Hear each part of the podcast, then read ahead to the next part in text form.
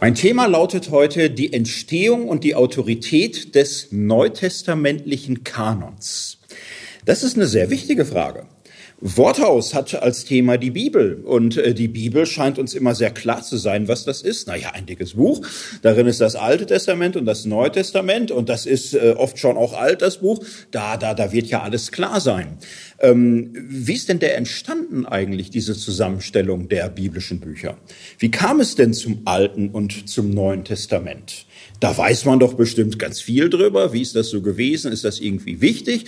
Ist vielleicht auch gefährlich? Ist es vielleicht spannend oder herausfordernd? Darüber möchte ich äh, heute ein paar Gedanken vorstellen. Zunächst ein paar ganz grundlegende Sachen. Das Wort Kanon habe ich benutzt. Was heißt das? Äh, Im Griechischen heißt es im, im Grunde Liste oder Maßstab. Das Wort kann beide Bedeutungen haben. Grunde Wortbedeutung eine gerade Linie, also das, was ein Maß oder ein Lot ausmacht, wird aber auch im Sinne von Liste verwandt, gibt es nicht nur im Blick auf die Bibel, gab es auch im Blick auf andere Schriften, auf philosophische Sammlungen, es waren Sammlungen von maßstäblichen Schriften. So, und wann war das Neue Testament fertig? Wann hatte man zum ersten Mal eine Liste oder so eine Kanonzusammenstellung der wichtigsten Schriften, dass das eindeutig formuliert war? Das war im Jahr 367 nach Christus im 39. Osterbriefs ähm, von Bischof Athanasien von Alexandrien. Das ist das erste Mal, dass wir die 27 Schriften aufgeführt finden, die wir heute in unserem Kulturkreis alle als Neutestament kennen. Das ist die erstmalige vollständige Bezeugung dieser Liste. Erstmals eine Synode äußert sich so im Jahr 393 die Synode von Hippo Regius in Nordafrika. Damit ist noch nicht alles durch. Es gibt bis ins fünfte Jahrhundert hinein Debatten und offene Fragen und Unsicherheit. Man kann aber schon sagen, dass die 27er Liste, die wir kennen, sich von da an weitgehend deutlich und unangefochten durchsetzt. So, das kann man darüber sagen, das steht überall geschrieben, da gibt's Bücher drüber, Lexikonartikel und so weiter und so weiter und so weiter. Jetzt könnte man sagen, Moment, Moment, das Neue Testament entsteht doch alles im ersten Jahrhundert nach Christus, wenn Jesus 30 nach stirbt, da, da, dann wird das doch in den nächsten Jahrhunderten irgendwie entstanden sein. Wie kommt es denn, dass das so lange dauert? Also warum sind denn da über 300 Jahre bis zum ersten Mal das Neue Testament, so wie wir es kennen, überhaupt schriftlich mal verzeichnet ist? Ja, das ist in der Tat eine interessante Frage. Und jetzt könnte man sagen, man muss ja dazu wissen, die frühen Christen hatten ja nicht äh, Bildungseinrichtungen, Institute, Bibliotheken, öffentliche Verwaltung, Zugriff und so weiter. Sie waren Randsiedler im römischen Reich eine ähm, teilweise kleine, teilweise verfolgte, marginalisierte, schief angesehene Minderheit. Da war es gar nicht so einfach sich zu verständigen. Im vierten Jahrhundert der große Einschnitt ist ja, dass das Christentum ab Kaiser Konstantin eine erlaubte Religion wird, offiziell erlaubt, gefördert wird durch den Kaiser, zunehmend sich auf dem Weg befindet zur Reichsreligion zur Mehrheitsreligion und jetzt in der Tat die Möglichkeit hat, offen Dinge zu verhandeln, durchzusetzen, festzustellen. Dazu im Grunde auch mit kaiserlicher Autorität ermahnt, ermuntert und ermutigt wird. Hier und da jetzt auch mal endgültig zu sagen, was glaubt ihr denn? Was ist eure heilige Schrift? Was ist verbindlich? Was ist bei euch eigentlich wirklich so Sache? Das heißt nicht, dass es erst ab dieser Zeit so etwas wie ein Neues Testament gab. Die Geschichte ist natürlich viel, viel länger. Aber wie ist sie genau? Was ist passiert in diesen 300 Jahren zwischen der äh, zwischen dem Verfassen neutestamentlicher Schriften und dem Punkt, wo endgültig klar ist, diese und jene Schrift, dieser Brief, das Evangelium, die sind kanonisch die sind neutestamentlich. Diesen Sprachgebrauch haben wir ab 350 bezeugt. Vorher konnte man das teilweise aber irgendwie anders sagen. Und ähm, was ist da passiert? Wie ist es dazu gekommen? War das ein eindeutiger, glatter, klarer Weg? Was wissen wir darüber? So, und an dieser Stelle wird es jetzt zum ersten Mal interessant. Da gibt's jetzt sehr unterschiedliche Deutungen dieser Geschichte. steigen mal auf dieser Ebene ein. Es gibt einen Deutungstyp, der sagt so, neutestamentlichen Schriften ähm, sind nicht einfach Menschenworte, das ist Gottes Wort. Das sind inspirierte Schriften durch Gott. Und Gott hat in seiner Autorität für die Abfassung dieser Schriften gesorgt und er hat auch dafür gesorgt, dass diese Schriften anerkannt worden sind von allen wahren Gläubigen. Und diese Schriften haben sich sehr früh durchgesetzt, sehr früh, im Grunde von Anfang an, war klar, das sind heilige Schriften. Jetzt hat menschliche Schwäche und menschliche Irrtumsanfälligkeit dafür gesorgt, dass es in kleinen Einzelfragen Unsicherheiten gab. Dann gab es heretische Strömungen, also Strömungen, die so ein bisschen abgeirrt sind vom Glauben der christlichen Kirchen. Und, und dann gab es da Sonderschriften und Auseinandersetzungen und oh, das hat dann und darum sieht das so aus, als hätte es lange gedauert, aber im Grunde muss man sagen, diese Schriften wurden kanonisch, weil sie von Gott inspiriert sind und weil sie sich mit ihrer inneren Autorität bei den Gläubigen durchgesetzt haben. Man sagt dann teilweise auch, der Kanon hat sich selbst durchgesetzt, er hat sich selbst imponiert er hat sich selbst aufgerichtet. Äh, das ist ein Prozess, der aus der inneren Wirkmacht dieser göttlichen Schriften erfolgt ist. Und die Gläubigen, die Gemeinden, die Synoden haben diese Schriften schlicht und einfach anerkannt, weil sie vom Geist Gottes dazu geführt worden sind. Das ist eine Sichtweise, die es so heute gibt. Ähm, wir merken schon, in dieser Sichtweise wird die Geschichte des Kanons sehr stark erzählt vom Anspruch seiner Autorität her. Die Autorität dieser Texte hat dazu geführt, dass sie sich so oder so eben auch durchgesetzt haben und die Kanonanerkennung war dann eben irgendwann auch eine Folge dessen. Jetzt gibt's aber andere Erzählungen dieser Geschichte. Es, es gibt Menschen, die sagen, ja, kann man sagen, nur Schriften sind Schriften. Texte sind Texte. Man kann Texte nicht wie handelnde Subjekte beschreiben. Das ist an sich ein Missgriff. Texte setzen sich nie einfach durch. Texte werden äh, ausgewählt oder sie werden verworfen. Es sind Menschen, die das machen. Da haben Menschen diskutiert, da haben Menschen verhandelt, da haben Menschen gestritten. Und am Ende dieses ganzen Prozesses steht schlicht das Urteil der Kirche. Die Kirche ist diejenige Instanz, die den Kanon geschaffen hat. Die Kirche ist viel älter als der Kanon.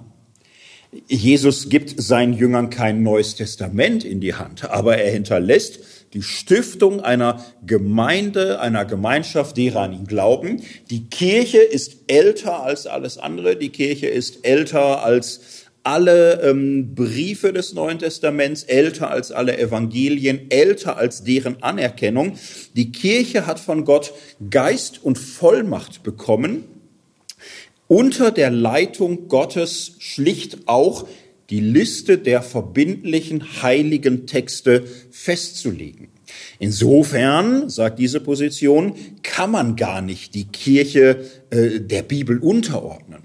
Man kann nicht sagen, die Bibel allein ist äh, Autorität, die Bibel allein ist Wahrheit.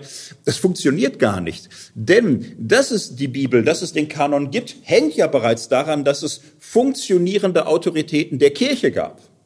Insofern ist äh, die Bibel natürlich ganz, ganz wichtig, sonst hätte die Kirche das hier gar nicht kanonisiert. Aber am Ende ist es die Vollmacht der Kirche, diese Schriften auszulegen. Und es war sogar Vollmacht der Kirche, die Kanonizität dieser Schriften eben auch festzustellen. Und insofern sind diese Schriften sehr wichtig, aber niemals getrennt von der Kirche und niemals losgelöst von der Autorität der Kirche, diese Schriften verbindlich auszulegen.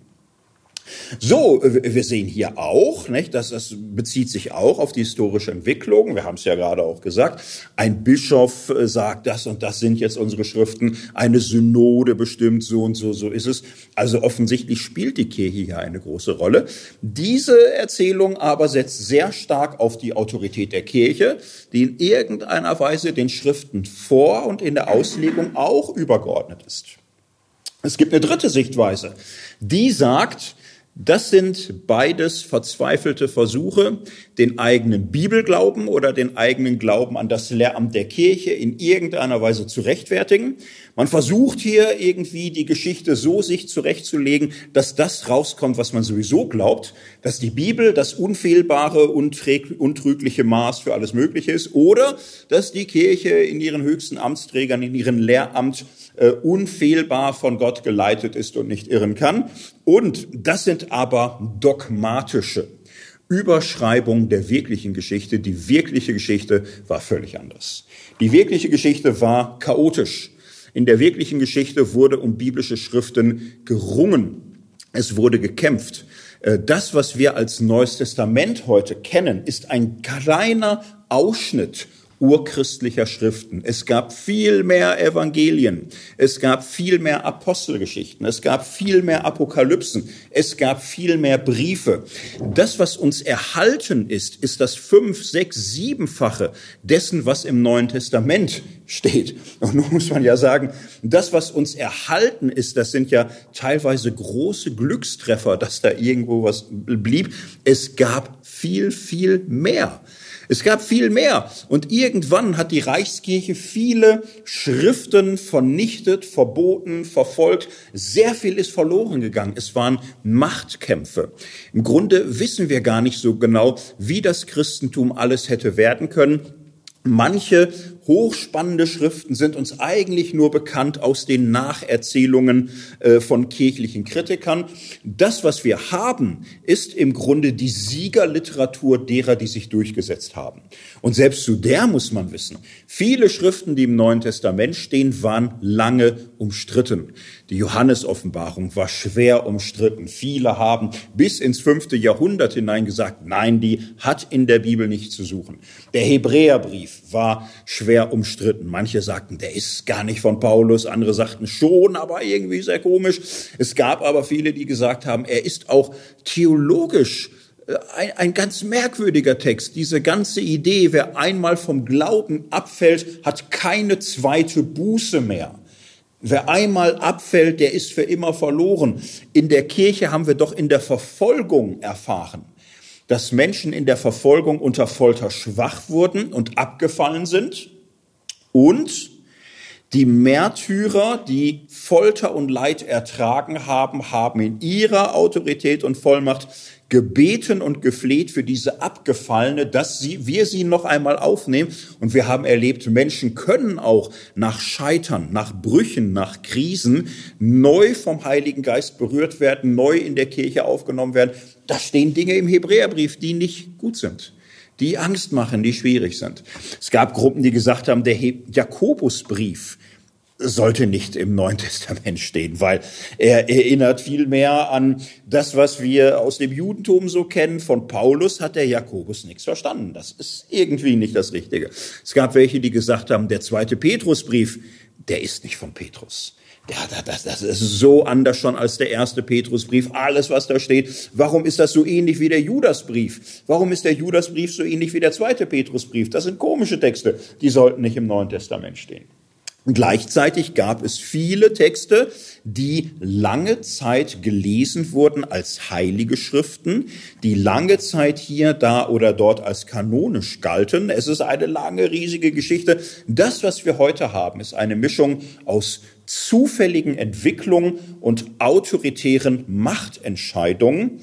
Und es gibt für uns überhaupt keinen Grund, äh, diese kanonische Liste verbindlicher Schriften irgendwie so in Goldglanz gehüllt zu betrachten. Wir müssen heute fragen, waren die Entscheidungen damals richtig?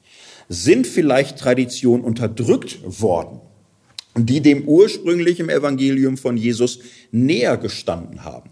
Warum sind Schriften, in denen Frauen eine große Rolle spielen, so an den Rand gedrückt worden? Warum sind Schriften, die amtskritisch waren oder wo es nicht so gesetzlich und eng zuging, verboten worden oder sonst wie ähm, um ihren Ruf gebracht worden? Wir müssen prüfen heute, welche Schriften der urchristlichen Überlieferung wirklich wertvoll sind und uns zu Jesus führen und wir müssen prüfen, welche Schriften zwar im Neuen Testament stehen, aber eigentlich frühkatholische, asketische, gesetzliche, menschenfeindliche Tendenzen verkörpern, von denen wir uns heute distanzieren müssen. So, ich habe jetzt drei Sichtweisen vorgestellt und wir merken, die sind jetzt nicht ganz kompatibel. Die Menschen, die solche Sichtweisen vertreten, werden selten beste Freunde. Die haben zu diskutieren. Denn wir sehen, die einen gehen sehr stark von der Bibel aus und alles erklärt sich von der unfehlbaren Bibel her. Die anderen sehr stark vom unfehlbaren äh, Lehramt der Kirche. Die nächsten, die dritten halten eigentlich die Idee eines solchen Kanons für einen Fehler. Sie finden eigentlich diese Kanon-Idee falsch. Sie finden irgendein Verständnis der christlichen Botschaft viel einleuchtender, was für sie zum Kriterium ist, mit Schriften anders oder frei umzugehen. Und alle drei Schriften versuchen irgendwie, sich auf die Geschichte zu beziehen. Alles, was ich so an Beispielen gebracht habe, hat so seine Anhaltspunkte in der Wirklichkeit. Aber interessanterweise erzählen sie Geschichte, die Entstehung des Kanons so, dass sie eine bestimmte Idee von Autorität damit verbinden.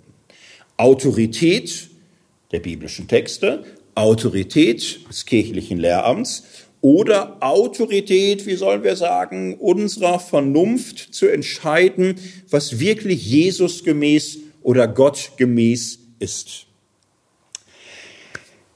Ich möchte in diesem Vortrag auf diese Geschichte jetzt etwas ausführlicher zu sprechen kommen und möchte gleich eine These vorweg verraten. Ich halte diese drei Deutungen der Kanonwerdung alle drei für irreführend. Diese drei Deutungen der Kanonwertung machen jeweils einen Moment besonders stark. Das der biblischen Texte, das der entscheidenden Kirche oder das Moment, ähm, der Menschen, die auswählen, der Menschen, die bewerten, was ist gut, was ist nicht gut. Damit haben sie alle drei etwas, was in der Geschichte zu beobachten ist. Aber diese drei Deutungstypen setzen diesen einen Punkt, der ihnen wahnsinnig einleuchtet, absolut und äh, tun sich schwer oder sind teilweise nicht in der Lage zu sehen, dass die anderen schon auch was haben. Ich möchte jetzt auf die Geschichte noch mal etwas länger zu sprechen kommen. Ich möchte die Entstehung des Kanons erzählen. Das wird einigermaßen kompliziert werden, weil wir viele Quellen haben und von 300 Jahren reden. Es wird also natürlich eine sehr zusammengefasste Version sein. Ich möchte zeigen, dass an einer etwas gründlicheren Erzählung über die Entstehung des Kanons ähm, diese drei einfachen Deutungen eigentlich scheitern. Sie funktionieren nicht. Sie sind mit der wirklichen Geschichte nicht in Übereinstimmung zu bringen. Und wenn ich meine Sicht der Entstehung erzählt habe, möchte ich noch mal versuchen, wie können wir denn heute von Autorität oder Geltung des neutestamentlichen Kanons sprechen? So steigen wir ein und versuchen zunächst nochmal mit einer These, die vertreten wird, die sagt, ja, mit der Entstehung des Kanons muss man da jetzt ja so lange drüber reden, man könnte es doch jetzt viel einfacher haben. Äh, Im Grunde, die Bibel kommt von Gott, die Anerkennung der Bibel durch die Kirche kommt von Gott, es ist Gottes Geist äh, am Anfang und am Ende und ähm, man, man kann doch im Neuen Testament selbst schon eigentlich sehen, dass diese Schriften kanonischen Anspruch erheben. Diese Schriften äh, ja, reden so wie die heiligen Schriften äh, Israels, die es ja irgendwo gab. Wenn das Johannesevangelium so anfängt wie das Buch Genesis, ist ja irgendwie schon von Anfang an der Anspruch damit verbunden. Jetzt geht's um das Grundlegende, das, was im Anfang war. Und wer darüber äußert, ist entweder ein falscher Prophet oder er hat eben diese Autorität von Gott. und es ist, wird dann teilweise weitergeführt, dass man sagt, die Schriften erheben einen Offenbarungsanspruch. Paulus schreibt ja nicht so seine Briefe, dass er sagt, hier, ich möchte mal einen Gesprächsgang anstoßen, ich habe ein paar Ideen, können wir uns vielleicht drüber austauschen. Ich lerne auch gern dazu. Bin auch gern bereit, mich auf völlig neue Ideen bringen zu lassen, wie alles gewesen sein könnte. Also nehmt das jetzt nicht zu ernst, was ich schreibe, es sind Vorschläge oder so. Macht er ja nicht, ne? sondern boah, irgendwie. So, und, und das kann man verwerfen. Und wenn man es nicht verwirft, dann aber muss man hier anerkennen, hier schreibt einer in der Autorität Gottes. Und weiter wird gesagt, man kann zum Beispiel bei Paulus sehen, dass er sich auf Jesus Worte bezieht als autoritäre Anweisungen, die Geltung haben mehreren Zusammenhängen macht er das, wenn es um äh, Ehescheidung geht und, und, und, so. Ein Wort des Herrn habe ich dafür, dafür habe ich kein Wort des Herrn. Also das, das ist für ihn wesentlich.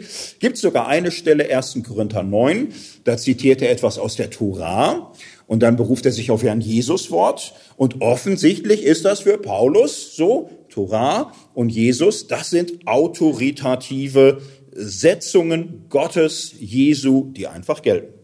Dann sagt man weiter. Und im zweiten Brief von, des Petrus ist interessanterweise eine Stelle, äh, da heißt es, Paulus schreibt lauter Dinge und, und so. Und seine Briefe sind manchmal schwierig zu verstehen. Und das führt dazu, dass die Leichtfertigen und Unverständigen seine Schriften verdrehen, genauso wie auch die anderen Schriften. Und dann wartet man, dass er sagt und, und sagt dazu. Und da sieht man, hier ist im Grunde schon klar, das, was Paulus schreibt, ist so ähnlich wie äh, Graphai, wie Graphä, wie Schrift. Hier geht es darum, bereits Paulus Schriften zu verstehen und auszulegen. Und das wird auf dieselbe Ebene gebracht wie sonst eben Schriftauslegung. Ja, und äh, woraus besteht das Neue Testament? Äh, zu 80 Prozent anders als aus Jesus und Paulus. Und da gibt es noch ein bisschen mehr, okay. Und das ist aber vielleicht ja damit auch irgendwie gleich mitgemeint. Also im Neuen Testament ist im Grunde eigentlich schon alles klar. Äh, Offenbarungsanspruch, äh, Jesus wird wie Schrift behandelt, Paulus wird wie Schrift behandelt. Die Schriftwerdung dieser neutestamentlichen Schriften ist im Anfang im Grunde grundgelegt. Vielleicht hat der eine oder andere das mal so gehört, kann gut sein. Ähm, diese Erzählung hat einfach große Probleme.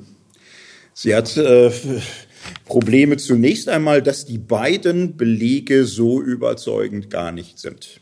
Denn dass Jesu Worte für seine Jünger, für seine Gläubigen Autorität hatten, bestreitet ja kein Mensch. Das ist ja völlig klar. Jetzt müssen wir uns aber nun doch wirklich vor Augen führen, dass es viele Evangelien gab. So Jesus Worte und Evangelien sind nicht einfach dasselbe. Wir haben auch in der Apostelgeschichte Berufung auf Jesus Worte. Interessanterweise ein Jesus Wort geben ist seliger als nehmen, was in den Evangelien gar nicht vorkommt. So, also, dass Jesus Worte hohe Autorität hatten, heißt ja noch lange nicht, dass alles, was Matthäus, Markus, Lukas oder Johannes aus der Jesus-Geschichte machen, in diesem Sinne die gleiche Autorität für sich beanspruchen kann wie ein Jesus-Wort. Vor allem nicht, wenn es auch ein Hebräer-Evangelium gibt und ein Thomas-Evangelium und ein Philippus-Evangelium und ein Petrus-Evangelium und ein Prot-Evangelium des Jakobus. Und jetzt könnte ich weitermachen, ein Evangelium der Wahrheit und ein Sophia-Evangelium. Also, wir haben viele überliefert und wir wissen, dass es noch viel mehr gab. Und die schlichte Behauptung, Jesus Worte haben Autorität, hilft uns nicht dabei, zu fragen, welche Evangelien denn jetzt welche Autorität haben oder ob die Evangelien als Ganze mit ihrer Anordnung, mit der Art und Weise, wie sie das äh, in irgendeiner Weise in Szene setzen, auch diese Autorität haben wie ein Jesuswort. Bei den Paulusbriefen ist es auch nicht so viel leichter. Es wird an dieser Stelle ja auch nicht gesagt, Paulusbriefe sind wie Heilige Schrift. Eigentliche Punkt ist ja hier, ähm, die werden verdreht genauso wie andere Schriften. Das ist schon eine sehr auf Wohlwollen setzende Exegese zu sagen, da sieht man ja, dass hier die Paulusbriefe längst auf der Ebene der Torah gehandhabt werden. Das gibt diese Bemerkungen gar nicht her. Und äh, bereits in der alten Kirche, in den frühester Zeit, gibt's natürlich die Frage, ähm, was ist von Paulus? Also etwa der Hebräerbrief, das ist lange, ewig und drei Tage eigentlich unklar. Es gibt viele, die sagen, das ist ein Brief von Paulus. Wo andere sagen, hm, er liest sich aber wirklich anders, die Sprache ist anders und dies und das. Manche sagen, ja, äh, da war von Paulus was, dann hat das irgendwer übersetzt. Und er hat das so ein bisschen anders, aber ist ein super Brief. Wieder andere sagten, es könnte auch ein Schüler gewesen sein, dass ein Schüler irgendwie von Paulus mal einen Vortrag oder so zusammengefasst hat. Andere waren eher der Überzeugung, der ist vielleicht auch gar nicht von Paulus und, und so. Das war aber auch nicht zu klären. Nur die Frage war da, die Frage hatte man. Es gibt äh, einen Laodicea-Brief von ähm, äh, Paulus, gibt's Überreste, der, der war hier und da anerkannt. Woanders sagte man, nein, der, der ist gar nicht von Paulus, der ist gar nicht echt. So einfach war es mit paulinischen Briefen auch nicht. Also diese beiden Belege sind nicht so eindeutig, wie man erstmal denkt. Jetzt kommt noch etwas weiteres Schwieriges hinzu. Wir haben aus der frühchristlichen Zeit, klar, die Schriften, die im Neuen Testament gelandet sind. Dann haben wir weitere Evangelien. Wir haben weitere Apostelgeschichten.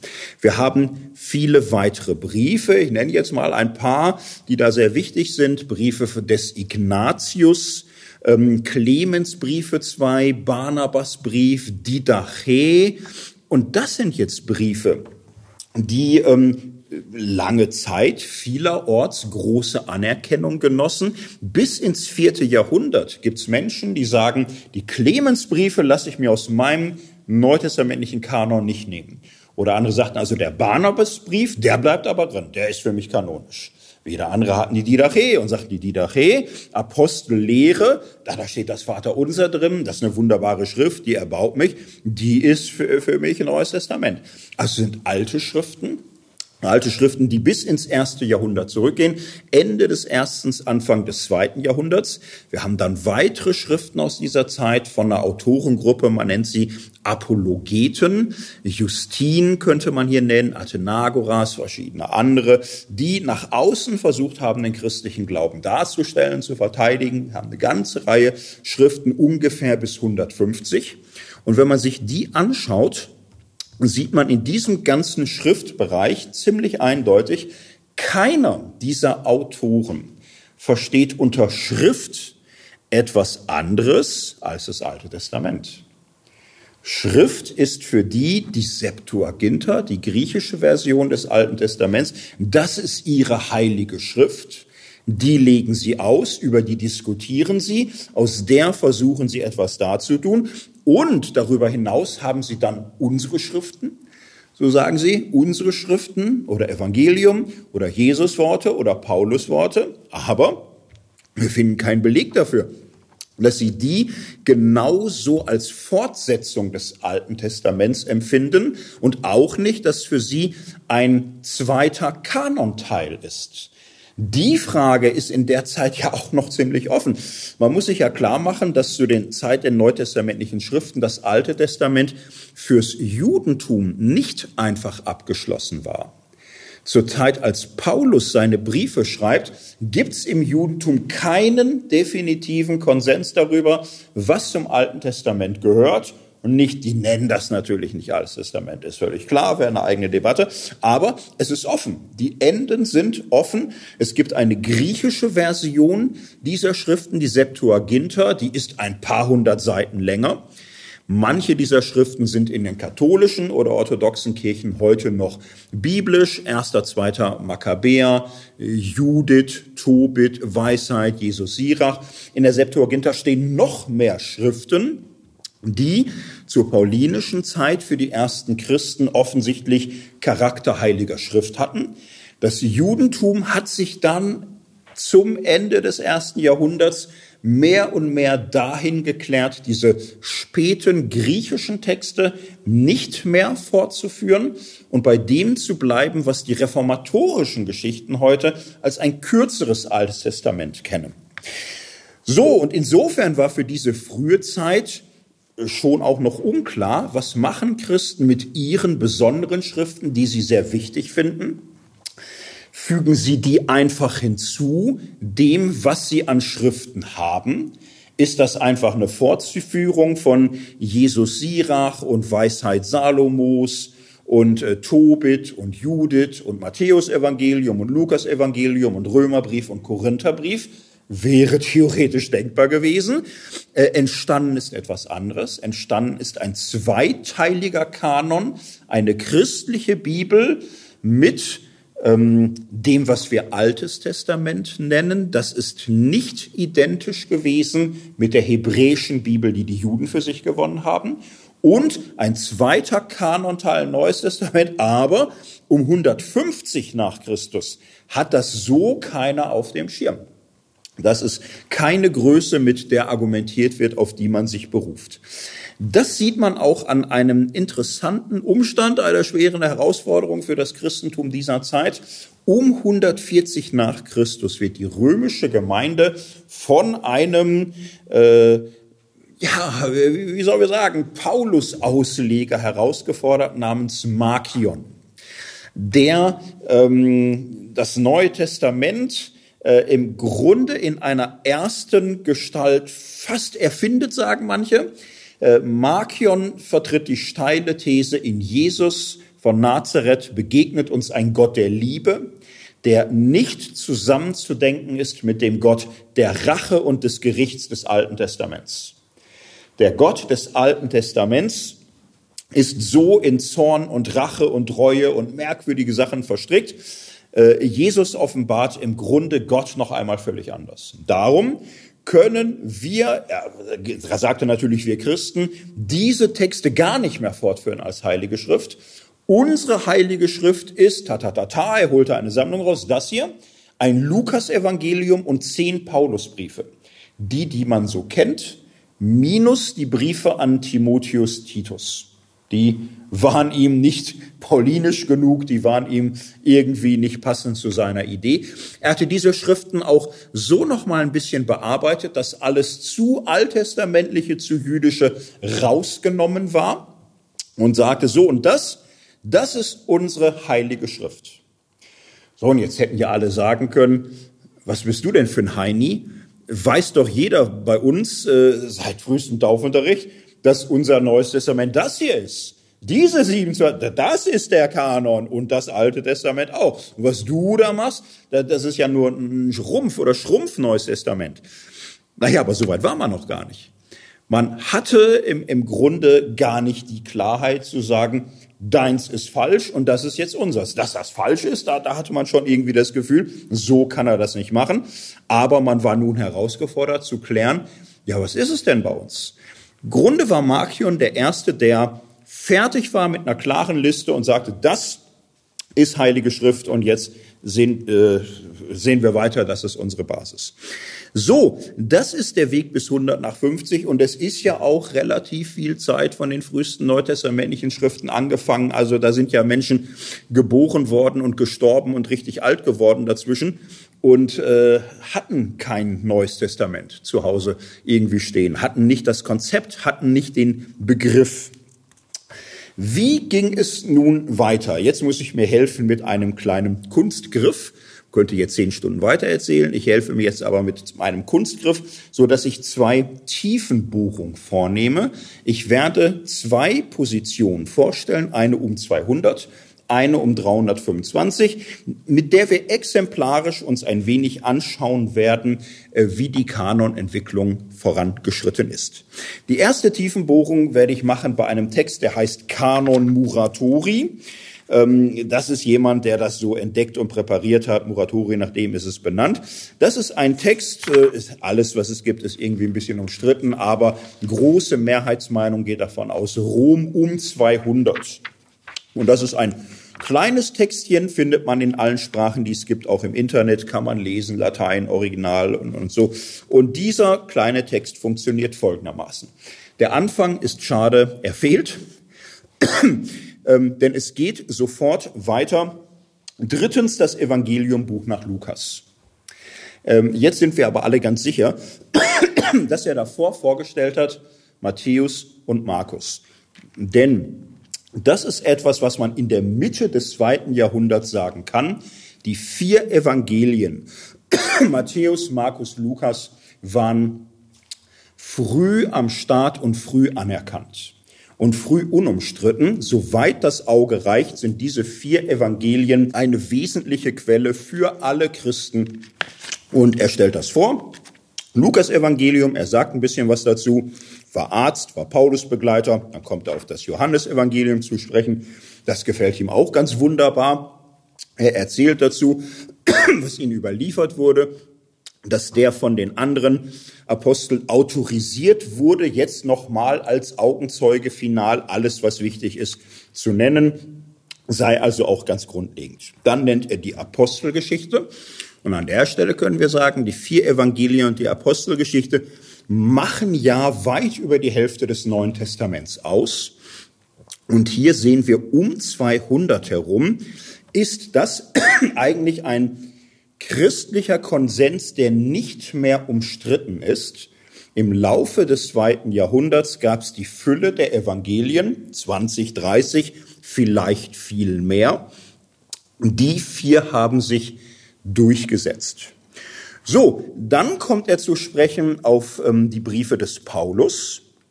Bei den Briefen des Paulus versucht er so ein bisschen zu sagen, ja, es ist ja an sieben Städte geschrieben.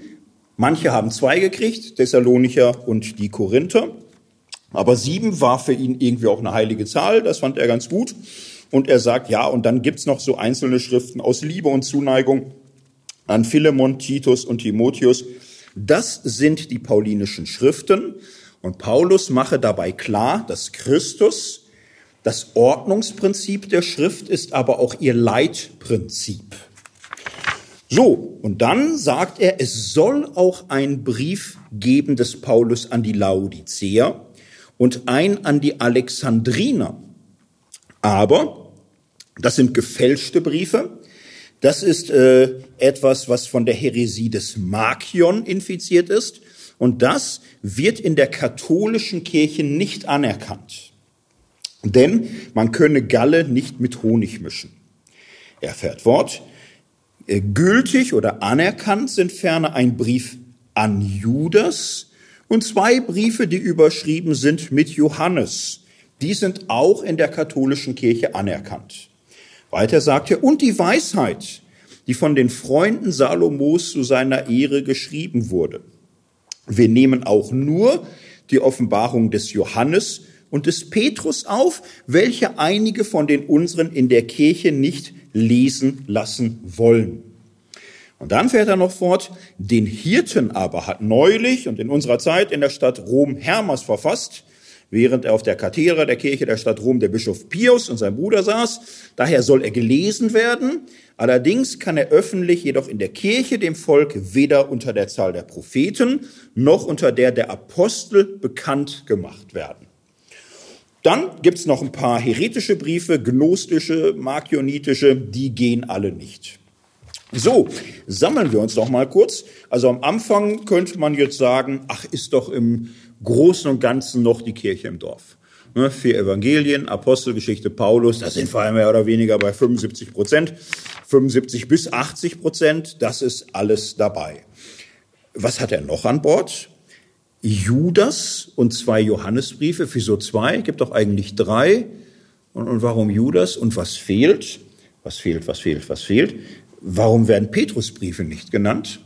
Das ist eines der größten Rätsel hier, denn der erste Petrusbrief ist eigentlich einer der ganz großen, unumstrittenen. Kurioserweise hat der Kanon Muratori ihm nicht dabei. Das äh, verwundert, aber ist irgendwie so. Der zweite Petrusbrief wird nämlich öfter angezählt, der erste Petrusbrief fast nie. Hier fehlt er. Nicht genannt werden Jakobus und Hebräer, die hat er nicht dabei. Stattdessen zwei andere Schriften, die Weisheit Salomos. Interessanterweise, ähm, wenn man sie liest, die tut schon teilweise so, als wäre sie von Salomo. Ihm ist klar, das ist nicht von Salomo, das ist niemals von Salomo. Erzählt das hier im neutestamentlichen Kanon. Ähm, katholische Christen wissen, diese Schrift ist bei den deuterokanonischen so äh, im erweiterten Alten Testament dabei. Das ist äh, etwas ungewöhnlich, unüblich, dass eine solche Septuaginta-Schrift, die mit dem Evangelium von Christus nichts zu tun hat, hier genannt wird. Dann hat er hier zwei Offenbarungen des, äh, dabei, eine des Johannes, eine des Petrus. Er sagt, wir haben nur zwei Offenbarungen. Daraus nehmen wir schon wahr, da gab es offensichtlich noch viel mehr. Ähm, die Offenbarung des Johannes ist die, die man so kennt. Die des Petrus war sehr, sehr einflussreich. Die Offenbarung des Petrus ist die wichtigste Schrift überhaupt im frühen Christentum zur Vorstellung von der Hölle. Es ist eine ausführliche Schilderung, wo Petrus die Höllenfoltern und Höllenqualen erzählt werden. Die gesamte mittelalterliche bis frühneuzeitliche Sicht der Hölle ist völlig unverständlich und äh, äh, so, wenn man diese Schrift nicht kennt, also sie war sehr wichtig und sehr einflussreich, für ihn ist das eine Schrift, von der er sagt, die ist anerkannt, die zählt. Dann nennt er eine weitere Schrift, den Hirten des Hermers.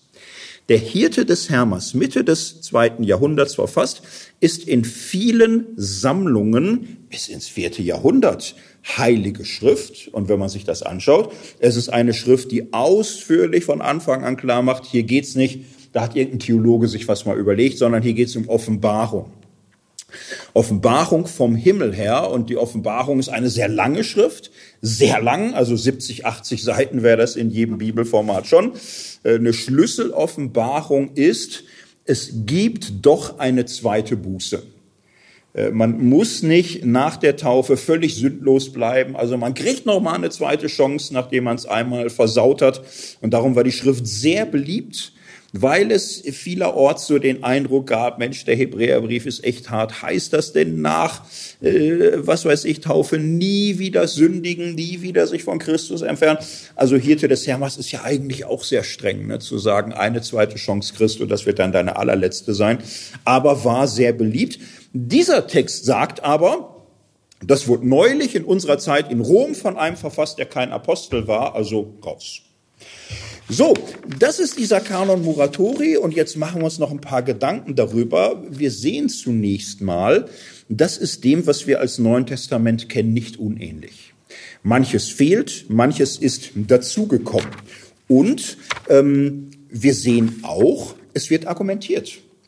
Es ist nicht so klar. Er sagt, so ist es bei uns, so machen wir das, so erkennen wir das an.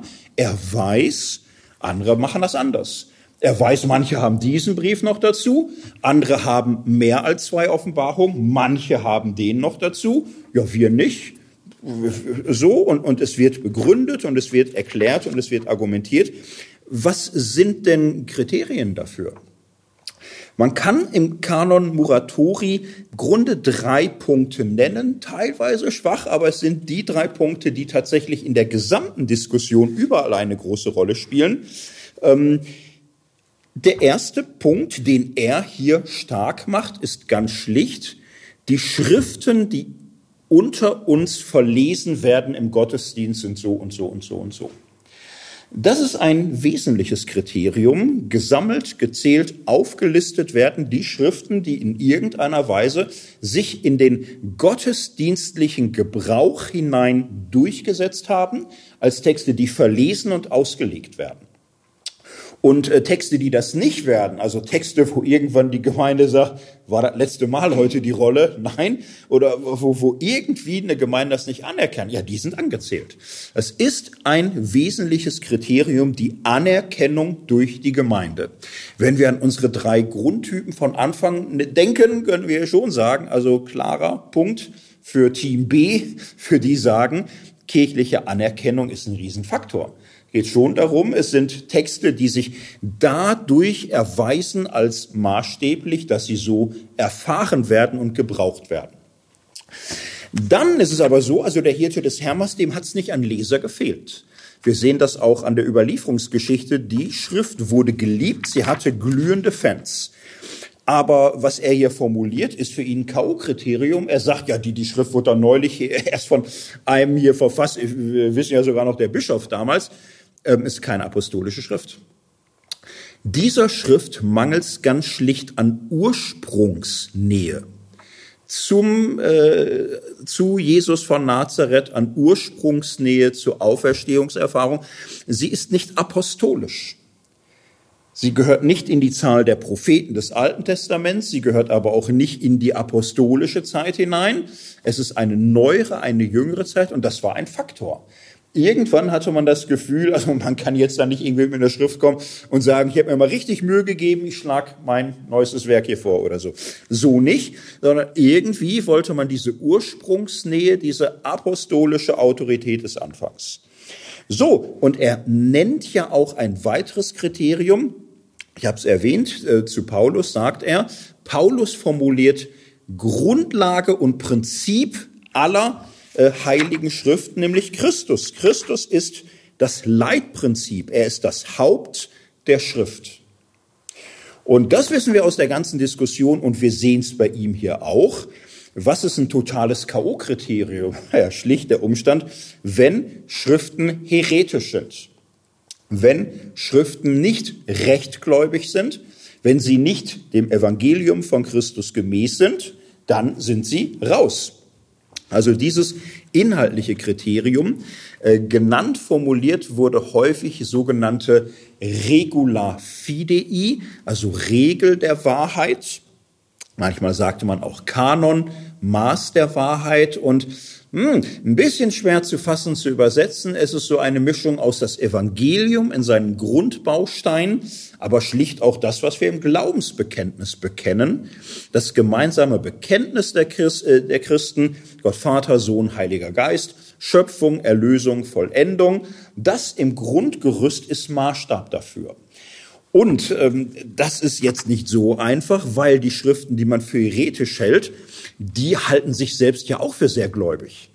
Es gibt ja keine Schriften, die sagen, wir sehen das jetzt mal so und so. Wir wissen, ist Heresie, klar, ist falsch, ist ihr Lehre, aber wir sehen das so. Nee, sagen die ja gar nicht. Sie sagen, das ist die wirkliche Wahrheit. Es gibt ein Evangelium der Wahrheit.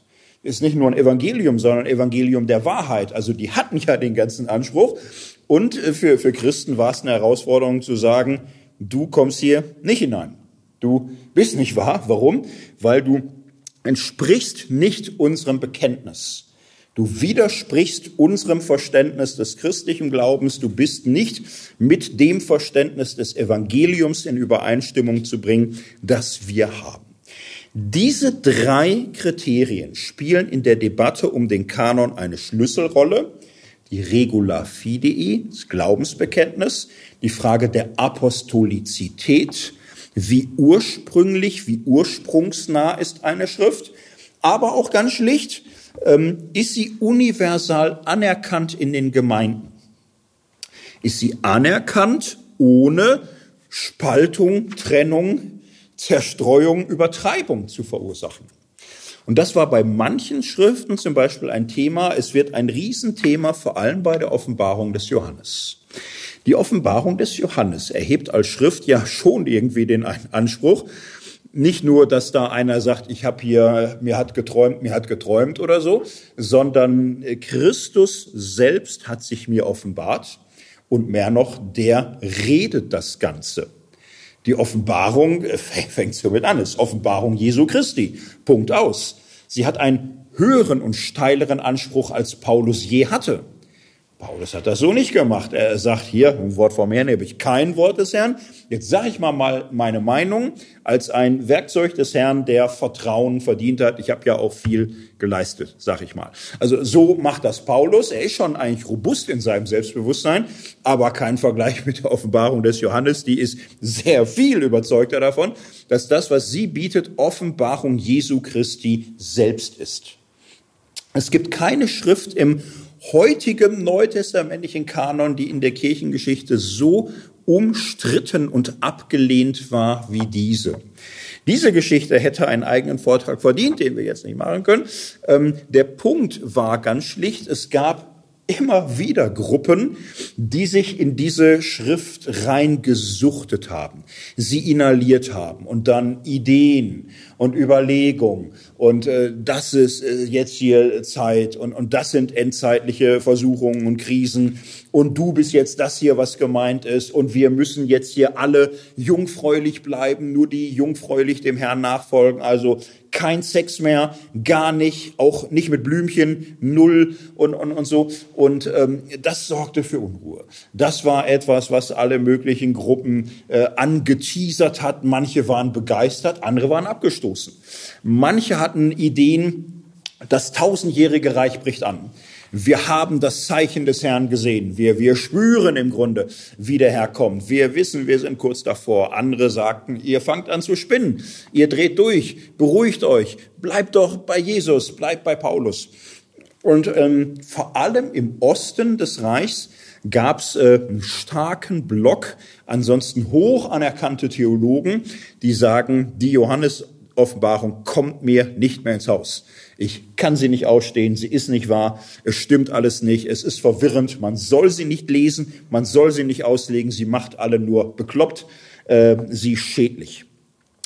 Diese Geschichten gibt's bis ins vierte, fünfte Jahrhundert hinein. Ich habe ja am Anfang gesagt, zu Ende des vierten Jahrhunderts verdichtet sich. Es gibt hoch anerkannte äh, Schriftsteller, die in dieser Zeit im Wissen um diese Kanonliste sagen, also jetzt sag ich noch mal, was Neues Testament ist, dann zählen sie 26 Schriften auf und sagen, diese sind es. Und wenn irgendeiner was vermisst, muss ich sagen, nein, mehr nicht, keine weitere. So, das ist eine lange Geschichte und im Osten in orthodoxen Kirchen kann man sagen, das zieht sich weiter bis, bis ins Mittelalter. Sie ist umstritten, sie ist nicht anerkannt. Das gilt interessanterweise auch für die Reformatoren. Zwingli sagt ganz schlicht, das ist keine göttliche Schrift. Ist, äh, kann ich nicht den Geist des Herrn, finde die ganz komisch. Ähm, Luther kann mit der Schrift nicht viel anfangen, er lässt sie im Kanon aber er nummeriert sie nicht mehr mit. Er sagt, die Schrift, ja, schwierig, mein Geist kann sich nicht in sie schicken, ich finde sie wild, finde sie komisch und, und so. Calvin war eigentlich extrem konservativ in bibeltreuen Fragen. Er hat das ganze Neue Testament fast komplett ausgelegt. Johannes Offenbarung hat er nichts merken lassen.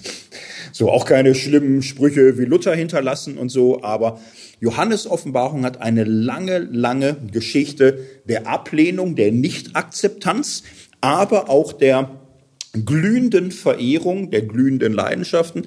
Man kann im Grunde sagen, sie war der größte Wackelkandidat in der Kanongeschichte. Am Ende war sie halt überwiegend drin. So, Kanon Muratori haben wir uns angeguckt. Jetzt das ganze dritte Jahrhundert, es geht weiter und weiter und weiter und wir werden aber nichts verpassen, wenn wir jetzt 125 Jahre springen und uns einen wesentlichen Zeugen fürs vierte Jahrhundert anhören, Euseb von Caesarea. Euseb von Caesarea ist deswegen so wichtig, weil er der maßgebliche Verfasser einer Kirchengeschichte ist. Er ist Reichstheologe in konstantinischer Zeit, besten Draht zum Kaiserhaus. Er ist glücklich, er liebt den Kaiser, er findet alles großartig, die Verfolgung ist vorbei. Man kann es auch verstehen, wenn man so liest. Und er ist jetzt einer, der Konsolidierung betreibt. Was wir glauben, wer wir sind, unsere Geschichte, unser Kanon, unser Kaiser, unser Reich, unser Glaube, das findet sich alles. Und in seiner Kirchengeschichte berichtet er sehr ausführlich auch über die Geschichte der ähm, neutestamentlichen Texte, wie wir sie jetzt so nennen. So, und er macht das systematisch. Er sagt, wir müssen hier im Grunde mehrere Gruppen unterscheiden. Und die erste Gruppe sind die sogenannten Homologumena.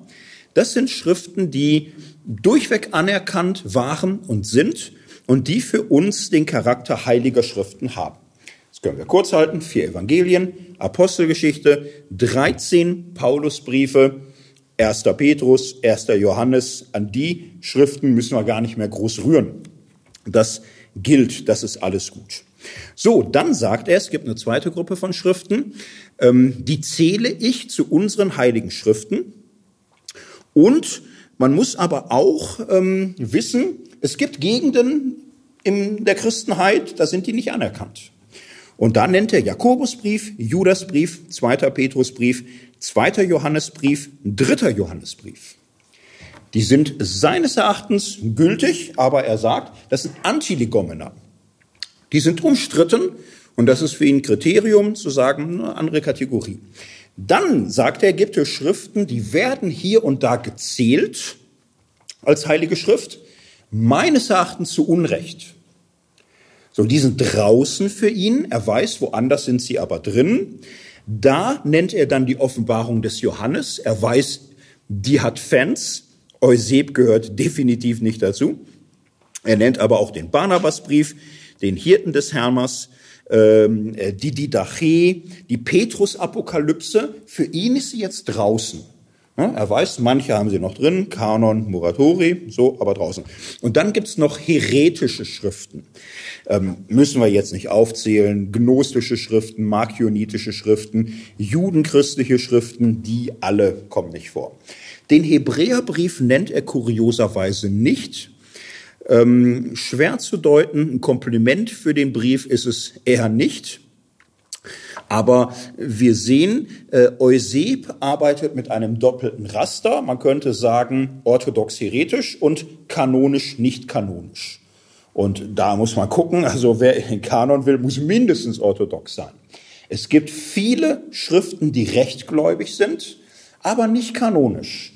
Und ähm, vor allem seine Schriften, die er genannt hat, die, die sind unrechtmäßig hier unter einem Kanon. Also Barnabas und Didache und, und Petrus Apokalypse und äh, man könnte jetzt vor allem sagen Ignatiusbriefe, Clemensbriefe, Apologeten, die findet er gut, die soll man lesen, die sind irgendwie wichtig. Also sind gute, rechtgläubige Schriften, da lernen wir von, das ist Tradition der Kirche, aber es ist nicht biblisch.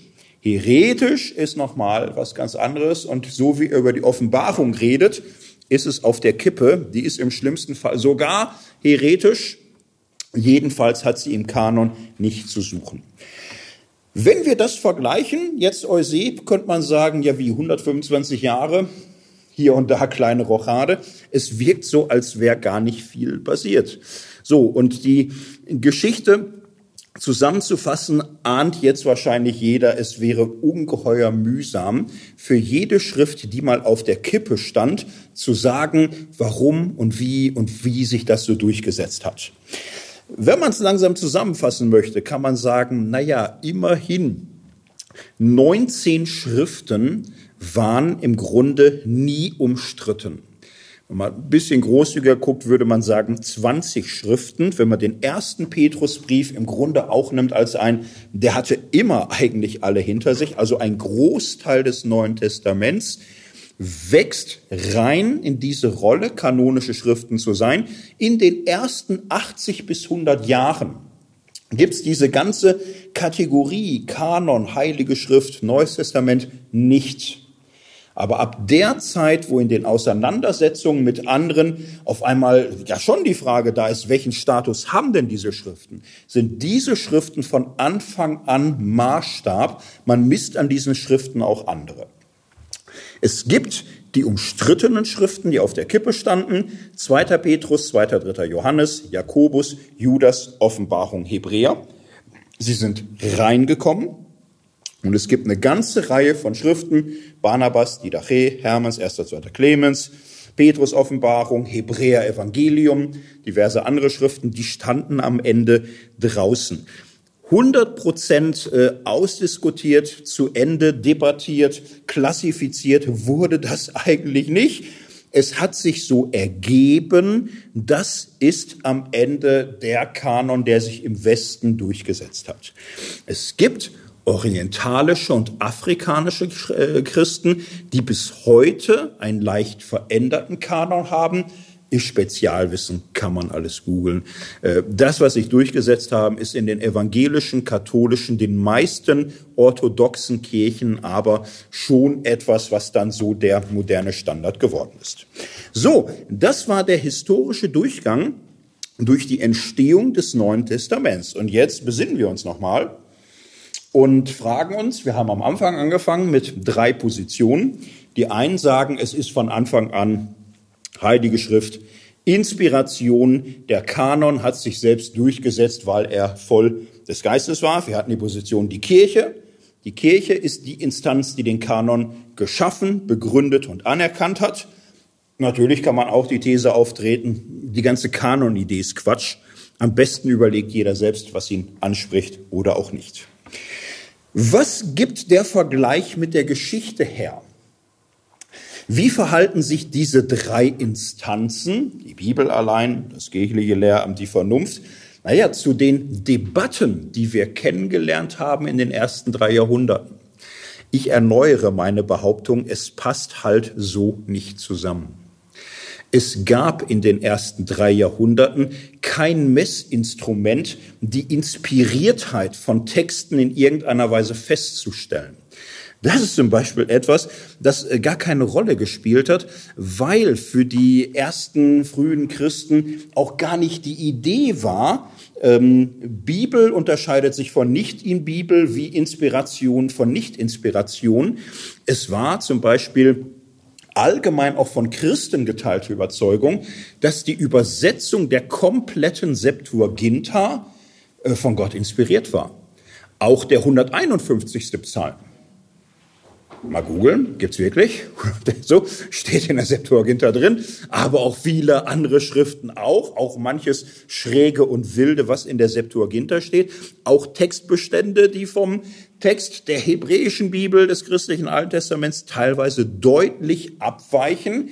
Ähm, Inspiration war ein, ein weiterer Terminus, das, das war gar nicht der Punkt, vor allem konnte man es gar nicht messen. Das war da gar nicht möglich. Die Kriterien, hatten eine ganz andere Logik. Sie haben viele Schriften daraufhin befragt, entsprechen sie dem Evangelium von Jesus Christus, entsprechen sie dem Maß des Glaubens, das wir haben, ähm, sind sie apostolisch? Also sind sie in irgendeiner Weise ursprünglich oder sind sie im Grunde schon sekundäre Auslegung und Fortschreibung dessen, was am Anfang stand? Naja, und, und ganz schlicht, sind diese Schriften überall anerkannt und segensreich?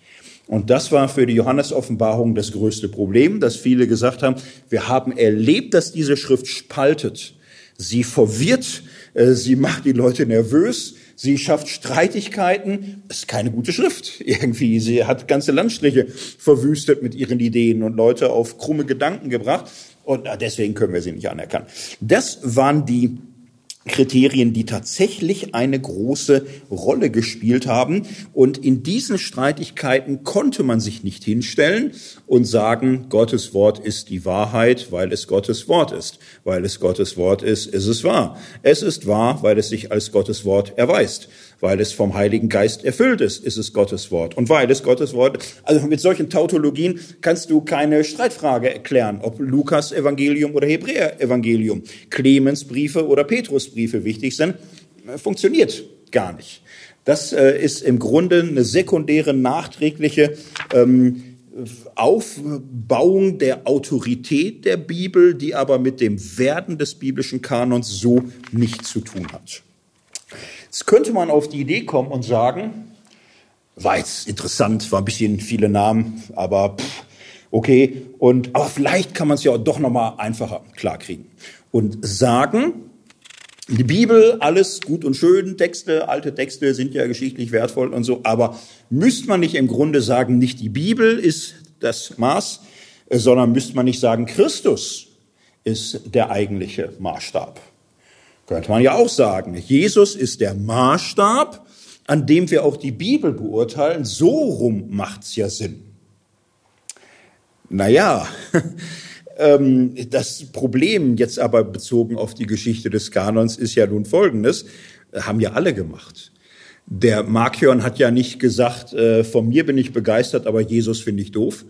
Äh, der hat ja gesagt, Jesus ist so großartig und fantastisch, dass ich von Jesus her mich im Glauben auch ermächtigt sehe, das äh, Alte Testament jetzt da mal wegzutun. So, weil ich Jesus besser finde als ihr, weil ich Jesus mehr liebe und mehr verehre. Und das waren ja die, die Probleme, die man auch hatte, äh, dass wer Jesus ist, durch die ganzen Evangelienentwürfe hindurch gar nicht so einfach festzustellen war. Und wer Jesus wirklich ist, das war ja die Frage, für die man überhaupt erstmal auf die Idee kam, ein Kanon verbindlicher Schriften zu brauchen. Markion hat seinen Kanon festgelegt und dann hat er auch seinen unjüdischen Jesus gehabt. Und viele hatten aber das Gefühl, nee, nee, nee, so, so können wir Jesus nicht aus der Schöpfungs- und aus der Geschichte Israels und so weiter raussubtrahieren, dieser Jesus äh, für uns nicht. Für uns, äh, wir brauchen hier eine breitere Basis, dass unser Jesus schon noch mal mehr ist als dieser. Also sich auf Jesus zu berufen und zu sagen, also ich halte mich nur an Jesus und von Jesus her beantworte ich die Bibel, hat ein, ein schlichtes Problem. Was damit gemeint ist, ist, von meinem Jesus-Bild her beurteile ich halt alles, was mir sonst vor die Flinte kommt. Das äh, ist, äh, fühlt sich für den Betroffenen gut an, aber man höre auch alle anderen, ob dieses Jesus-Bild tatsächlich ursprungsgetreu ist und überzeugend und, und, und so. Also man kann nicht einfach Jesus zum Metaprinzip machen. Am Ende des Tages ist es immer das eigene Jesus-Bild das eigene Jesus-Verständnis, was damit absolut gesetzt wird. Damit begibt man sich jeder Möglichkeit der Korrektur dass man auch in seinem eigenen Jesus-Verständnis reifen und wachsen kann. Hier wird Jesus gegen die Bibel ausgespielt und das kann so nicht sein. Das sagen manchmal auch sehr konservative Christen, die sagen, man darf nicht Jesus gegen die Bibel ausspielen. Es gibt konservative Christen, die das so sagen, es aber machen. Weil Sie sagen, die wären jetzt gerade die letzten 90 Minuten, mit, äh, Sekunden, 90 Sekunden mit mir gewesen und würden sagen, ja stimmt, da hat er mal recht. Also klar, man kann nicht Jesus gegen die Bibel ausspielen. Genau. Deswegen sagen wir ja, Jesus ist natürlich der wichtigste Inhalt der Bibel, ist ja klar. Aber man muss die Bibel anerkennen. Und nur wer die Bibel als unfehlbar anerkennt, der hat überhaupt eine Basis, auch zum biblischen Christus zu kommen. Naja, für mich ist das leider auch eine Weise, Jesus gegen die Bibel auszuspielen, nur umgekehrt. Denn so wird die Bibel ja letztlich Jesus übergeordnet. In einer Weise, dass man sagt, du musst zunächst mal ein bestimmtes Bibelverständnis anerkennen. Du musst die Bibel als unfehlbar und irrtumslos und absolut anerkennen. Dann wirst du von ihr auch zu Jesus geführt. Das ist nicht das, was die frühen Christen gemacht haben. Das entspricht nicht der inneren Logik dieser Geschichte, auch nicht diesem Satz äh, im Kanon Muratori, Christus ist Maßstab und Prinzip äh, der Bibel, auch nicht äh, letztlich dem, was Paulus schreibt, der die Schriften immer von Jesus her und auf ihn hin auslegt also man kann das Verhältnis weder so noch so lösen, dass man von seinem Jesusbild her die Bibel auslegt oder von seinem Bibelverständnis her glaubt, Jesus in den Griff zu kriegen.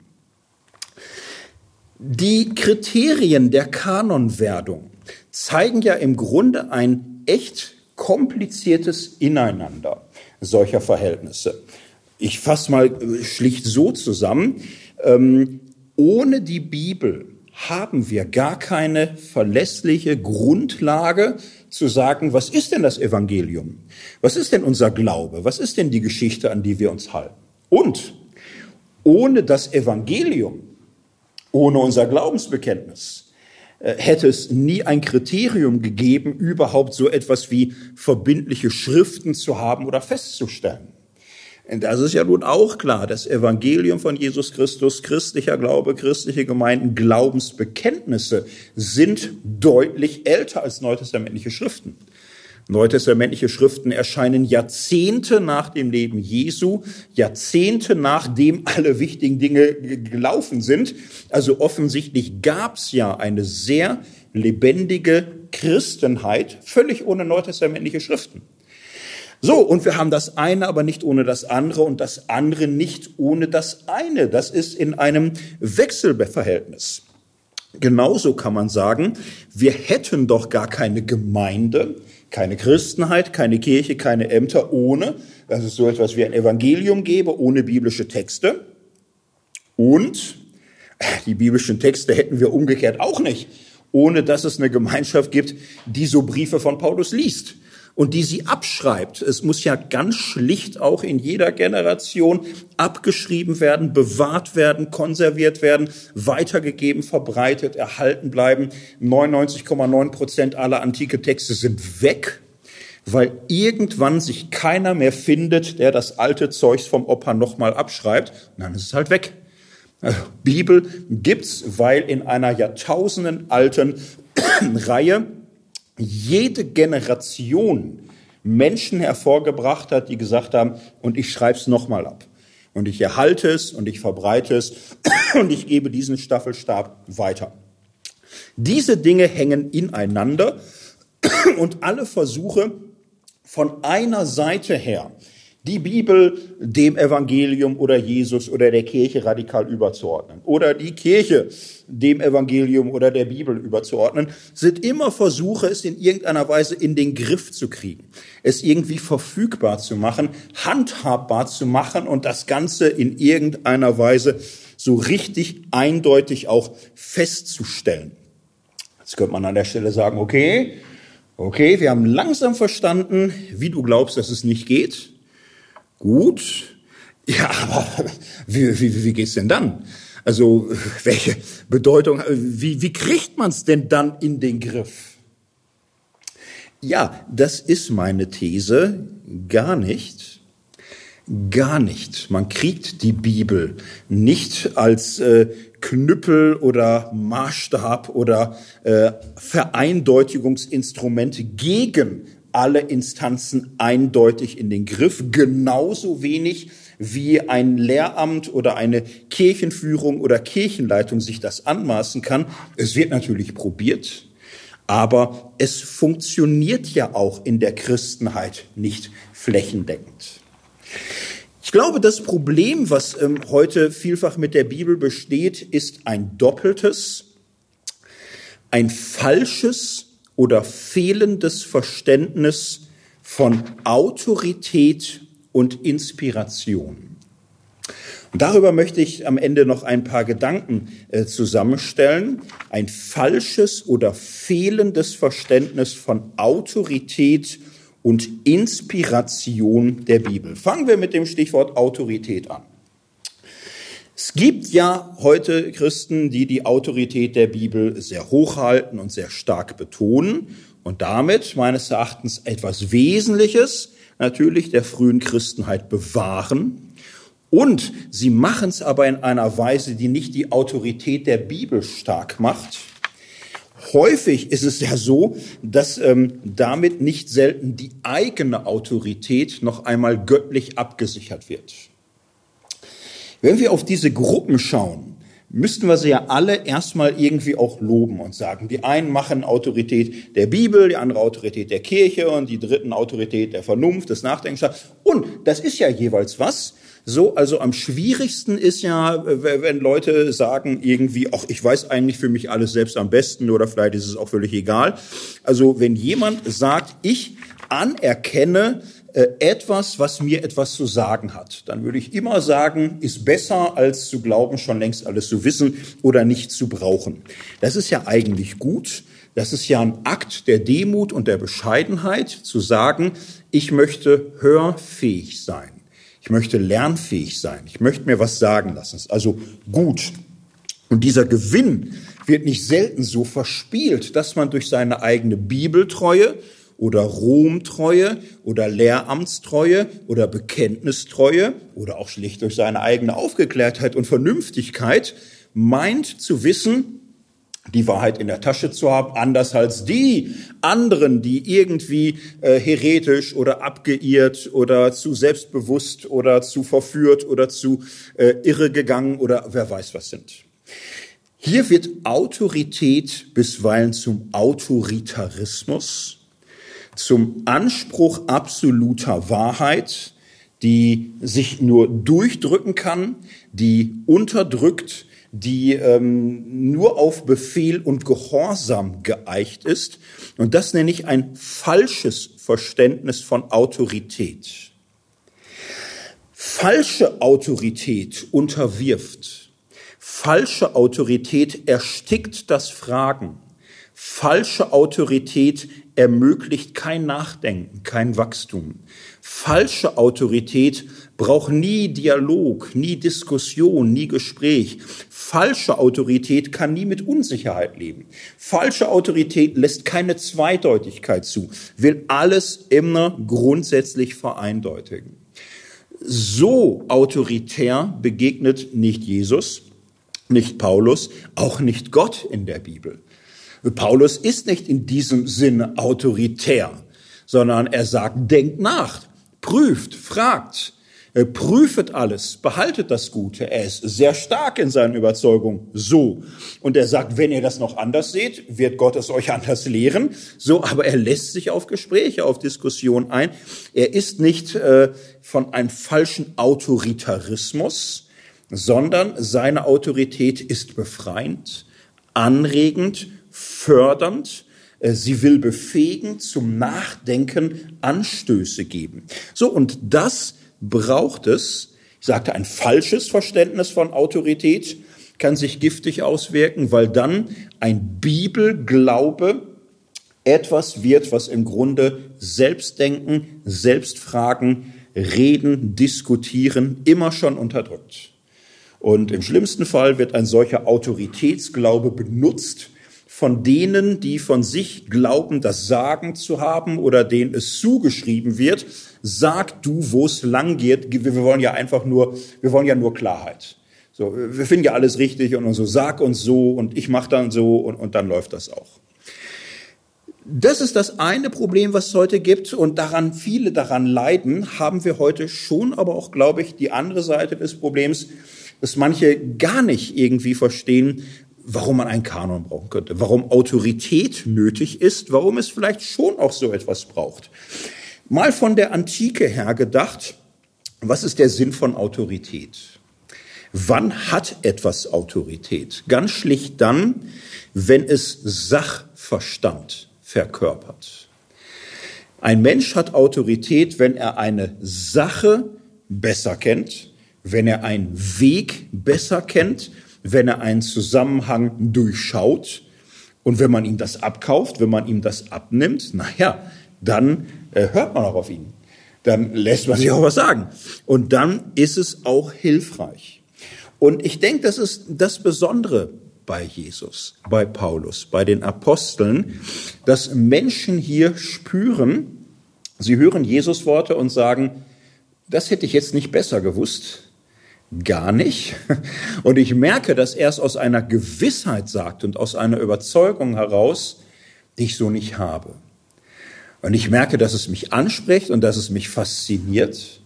Und ich merke aber auch, es ist eine Autorität, die mich nicht erdrückt, sondern eine Autorität, die mich fragt, die mich ruft, die mich lockt, die mich irgendwie in die Weite führt, so dass ich an ihr wachsen kann.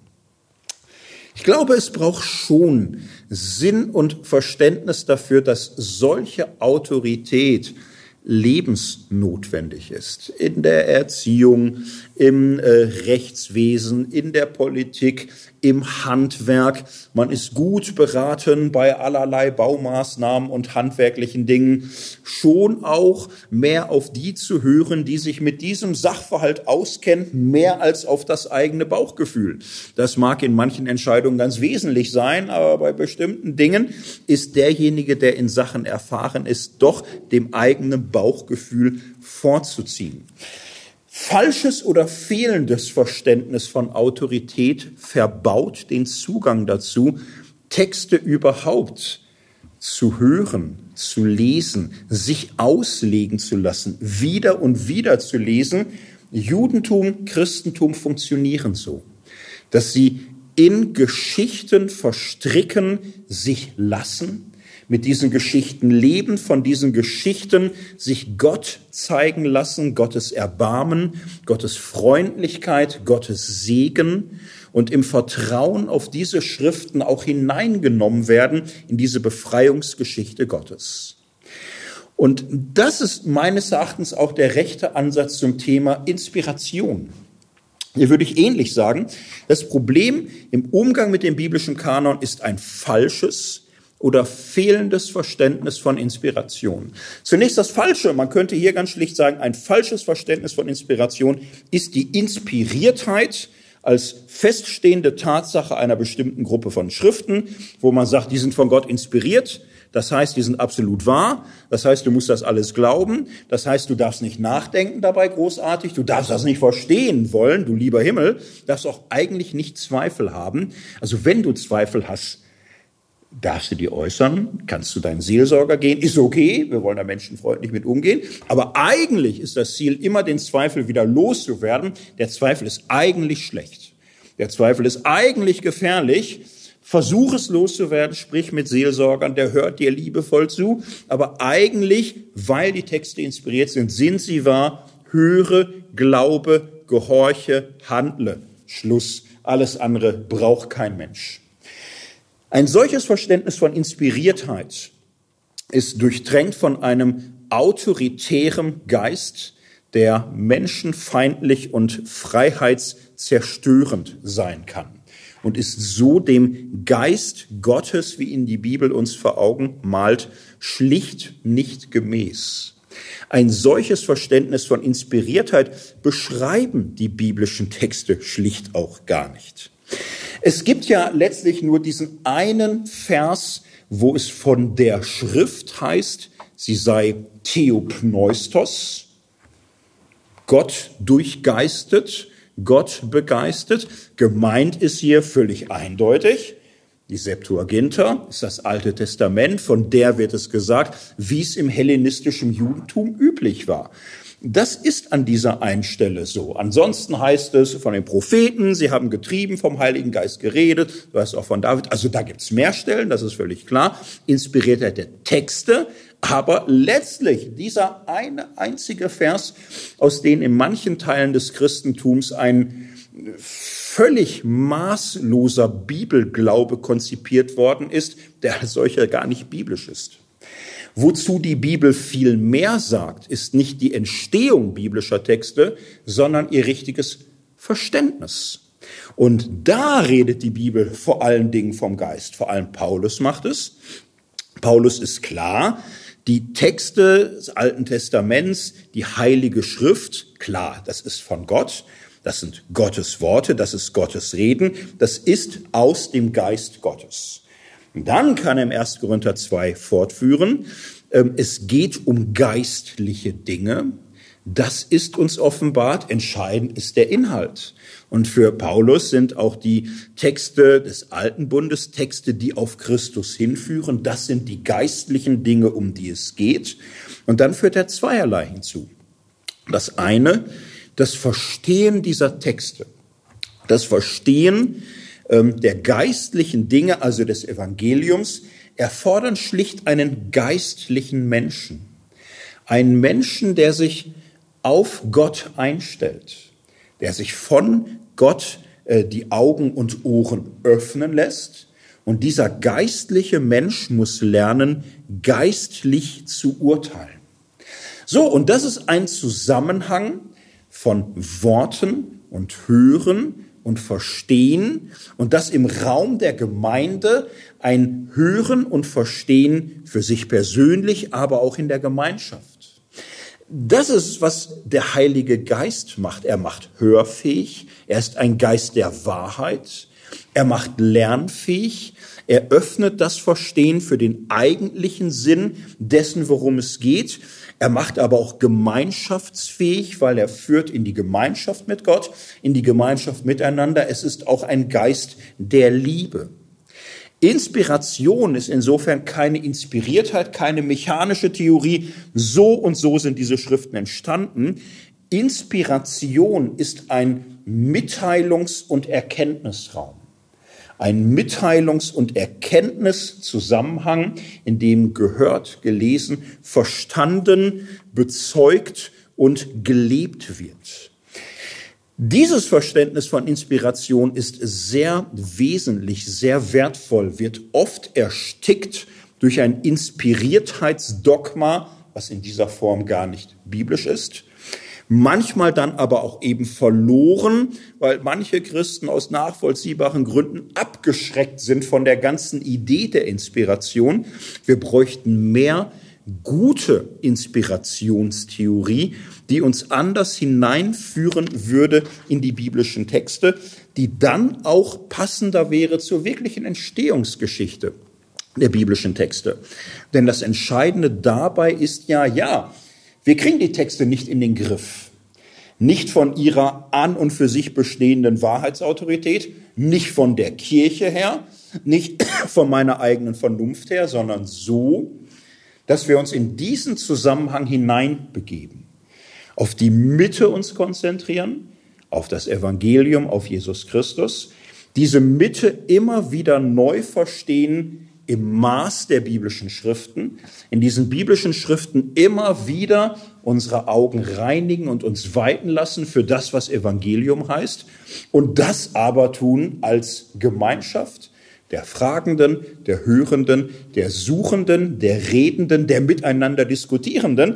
Denn offensichtlich ist Gemeinde, Kirche, diese Gemeinschaft, die sich um Texte sammelt, der Ort, der Raum, wo diese Texte als Wahrheit Gottes einleuchten können, im und durch den Heiligen Geist.